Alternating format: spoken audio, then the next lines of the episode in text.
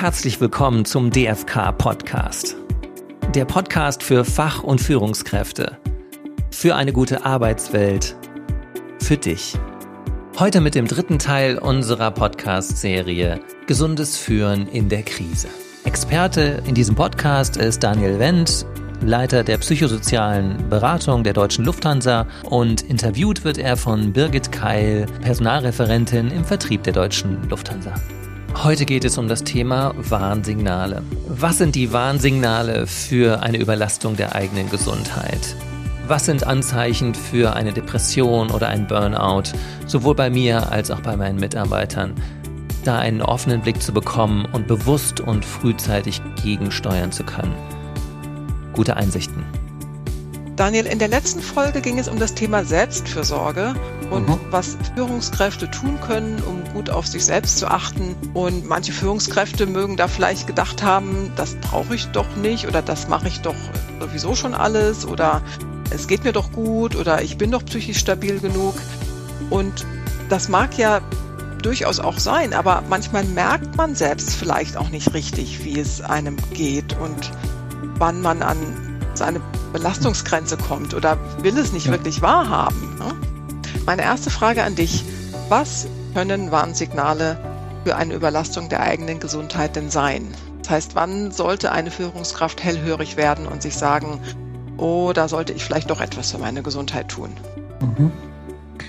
Ja, Birgit, es gibt ähm, klassische Stress- ähm, oder auch Überforderungssymptome, die wir ja in der einen oder anderen Form auch alle kennen. Ne? Das ist zum Beispiel Nervosität, Unruhe, auch nächtliches Grübeln gehört dazu, vielleicht eine gewisse Reizbarkeit, Stimmungsschwankungen, emotionale Verflachung, äh, frühzeitiges Ermüden oder auch Konzentrationsprobleme im Job.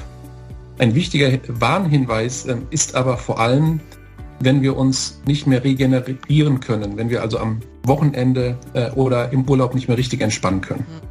Ich denke, schlechter Schlaf oder auch Stimmungsschwankungen und Konzentrationsprobleme, das kennt irgendwie jeder von uns. Und ab wann sollte ich mir denn wirklich Sorgen machen? Mhm. Ja, eine gute Frage, äh, Birgit. Und ich würde sagen, äh, solange es sich jetzt erstmal um zeitlich äh, befristete Stressphasen mit einer anschließenden Erholungsmöglichkeit handelt, müssen wir uns, müssen wir uns keine Sorgen machen. Das sind, das sind normale Reaktionen, die kennen wir, wie gesagt, eben alle. Äh, aber immer dann, äh, wenn sich jetzt meine Stresssymptome sozusagen äh, chronifizieren und normal in meinem Leben werden, ja, dann besteht eben die Gefahr, äh, schleichend äh, in einen Burnout oder auch in andere psychische Probleme abzurutschen. Es wird aber auch immer dann problematisch, wenn ich bei mir persönlich auch eine Veränderung im Alkoholkonsum feststelle. Ja? also wenn zum Beispiel aus einem Glas Wein zwei oder drei werden, weil ich ansonsten nach einem harten und stressigen Arbeitstag äh, einfach nicht mehr richtig entspannen kann. Äh, wichtig ist auch gerade in der, in der aktuellen Phase auch auf andere Suchtmittel hinzuweisen, zum Beispiel übertriebenes Online-Shopping oder äh, übertriebene Mediennutzung. Gerade in der aktuellen Corona-Situation können sich daraus eben auch schleichend Probleme ergeben. Daniel, du sprachst eben von Burnout. Obwohl man seit Jahren ja immer wieder davon hört und liest, ist es im Unternehmen aber irgendwie immer noch ein Tabuthema und wird wenig darüber offen gesprochen. Kannst du uns noch ein bisschen mehr dazu sagen? Zum Beispiel, was sind denn Symptome eines Burnout? Ja, gerne. Also du hast es ja eben auch schon richtig gesagt. Burnout ist seit Jahren in, in aller Munde. Ähm, bin ich jetzt etwas überarbeitet, gestresst, abgearbeitet oder ist es schon ein Burnout? Und äh, um diese Frage vielleicht ein Stück weit auch genauer beantworten zu können, möchte ich gleich drei Kernsymptome eines Burnouts vorstellen, die sich in der Praxis eingebürgert haben. Wichtig ist, und ähm, das sollte uns allen bewusst sein, Burnout ist eben äh, ein schleichender Prozess. Der kommt eben nicht von heute auf morgen, kann sich im Endeffekt über viele Wochen hinziehen und ähm, es kann jeden von uns treffen äh, und äh, es muss einfach in jedem Fall ernst genommen werden. Ähm, und jetzt vielleicht nochmal die drei äh, Kernsymptome ganz kurz. Also die chronische Erschöpfung und die mangelnde Erholungsfähigkeit, das sind so die beiden Hauptmerkmale, ja, die sich aber oft eben auch mit einer Schlaffheit verbinden, mit einer Lustlosigkeit, Unzufriedenheit, Unruhe, Anspannung oder auch Reizbarkeit. Ja, wichtig ist, das hatte ich ja eben angesprochen, dass diese Erschöpfung lange, auch über Wochen anhält.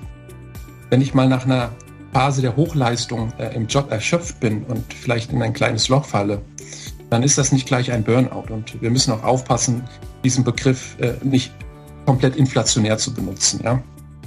Und dazu kommt zweitens ähm, der, der subjektive Leistungsabfall.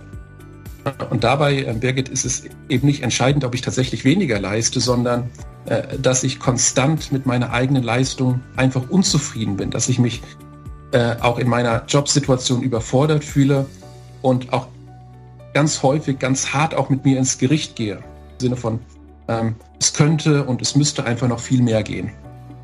Und drittens, das ist dann die, das dritte Kernelement, sprechen wir etwas äh, kompliziert erstmal von der sogenannten Depersonalisation. Ja? Ähm, das heißt, meine, meine zwischenmenschlichen Beziehungen flachen zunehmend emotional ab. Es entsteht dann eben auch eine gewisse emotionale Distanz auch, und das ist wichtig zu meinen wichtigsten Bezugspersonen, zum Beispiel auch in der Familie. Okay.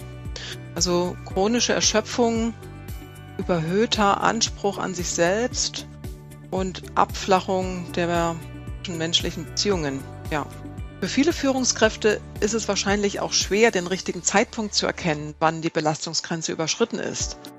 Und oft schwingt wahrscheinlich auch die Sorge mit, dann weg vom Fenster zu sein, wenn man zu oft oder auch zu lange krank ist. Daniel, ab wann ist es denn in deinen Augen sinnvoll, sich wirklich krank zu melden oder sich vielleicht sogar auch für eine gewisse Zeit mal ganz aus dem Job für eine längere Zeit rauszuziehen? Ja, also unser Eindruck, äh, Birgit, ist, dass dass Führungskräfte äh, manchmal einfach auch ein schlechtes Gewissen haben, sich krank zu melden. Äh, und es besteht dann eben die Gefahr zu arbeiten, obwohl man krank ist. Ja? Man schleppt sich dann ins Büro oder heutzutage ins Homeoffice, obwohl es die eigenen Kräfte eigentlich gar nicht so richtig zulassen. Und das ist erstmal auch total verständlich und ich kann das auch aus einer eigenen Erfahrung auch total nachvollziehen. Aber letztlich, das muss man jetzt aus einer Gesundheitsperspektive sagen, äh, ist dieses Verhalten aber kontraproduktiv. Ja, weil äh, das Ignorieren von Warnsignalen oft auch einen sogenannten Bumerang-Effekt hat äh, und der Gesundheit dann letzten Endes mehr schadet, sich für einige Tage aus der Arbeit einfach mal rauszuziehen, sich krank zu melden und sich auch richtig zu erholen. Und ähm, in der letzten Instanz empfehlen wir immer, ähm, wenn es um die Frage der eigenen Arbeitsfähigkeit geht, äh, bin ich krank oder nicht, äh, dass man diese Frage eben auch verantwortungsvoll, äh, selbstkritisch eben auch mit dem, mit dem Arzt des persönlichen Vertrauens zu besprechen. Und ja, dabei darf man aber letztendlich auch nicht vergessen, dass besonders hier die Vorbildfunktion von Führungskräften doch wichtig ist. Ne? Weil als Mitarbeiter glaube ich dann vielleicht, wenn mein Chef krank zur Arbeit kommt, muss ich das auch tun.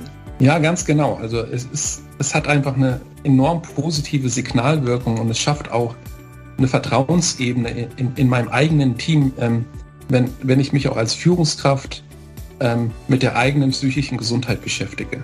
Ja?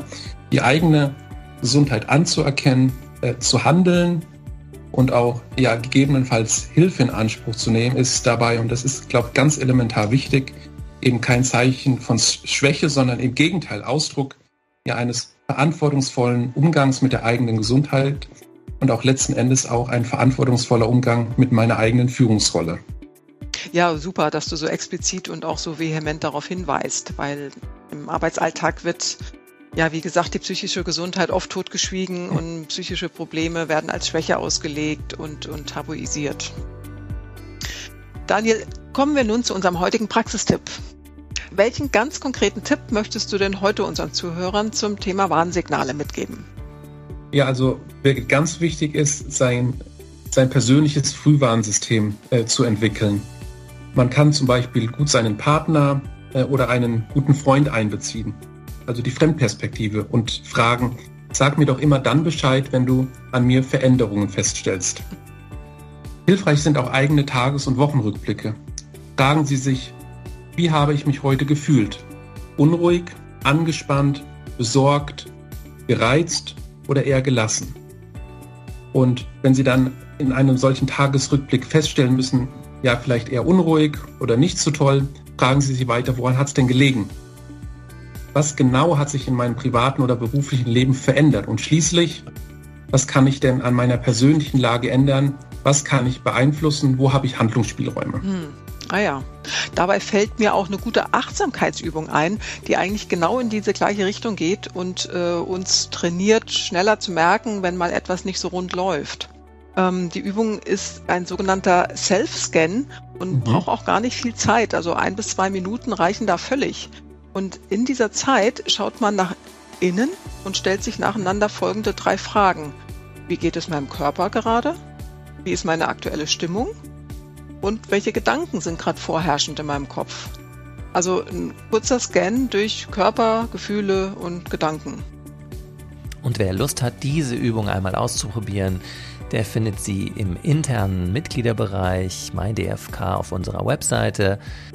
Dort haben wir gerade eine neue Infothek bereitgestellt und dort finden Sie auch den Self-Scan, den einfach in der Suche eingeben. Ja, Daniel, vielen Dank heute auch wieder für deine wertvollen Impulse und Tipps zum Thema Warnsignale und Hilfsangebote. Und an Sie vielen Dank fürs Zuhören. Passen Sie auf sich auf und bis zum nächsten Mal. Bis zum nächsten Mal. Tschüss. Abonnieren Sie gerne den Podcast auf der Plattform Ihrer Wahl. Mehr zum Podcast finden Sie unter podcast.dfk.eu.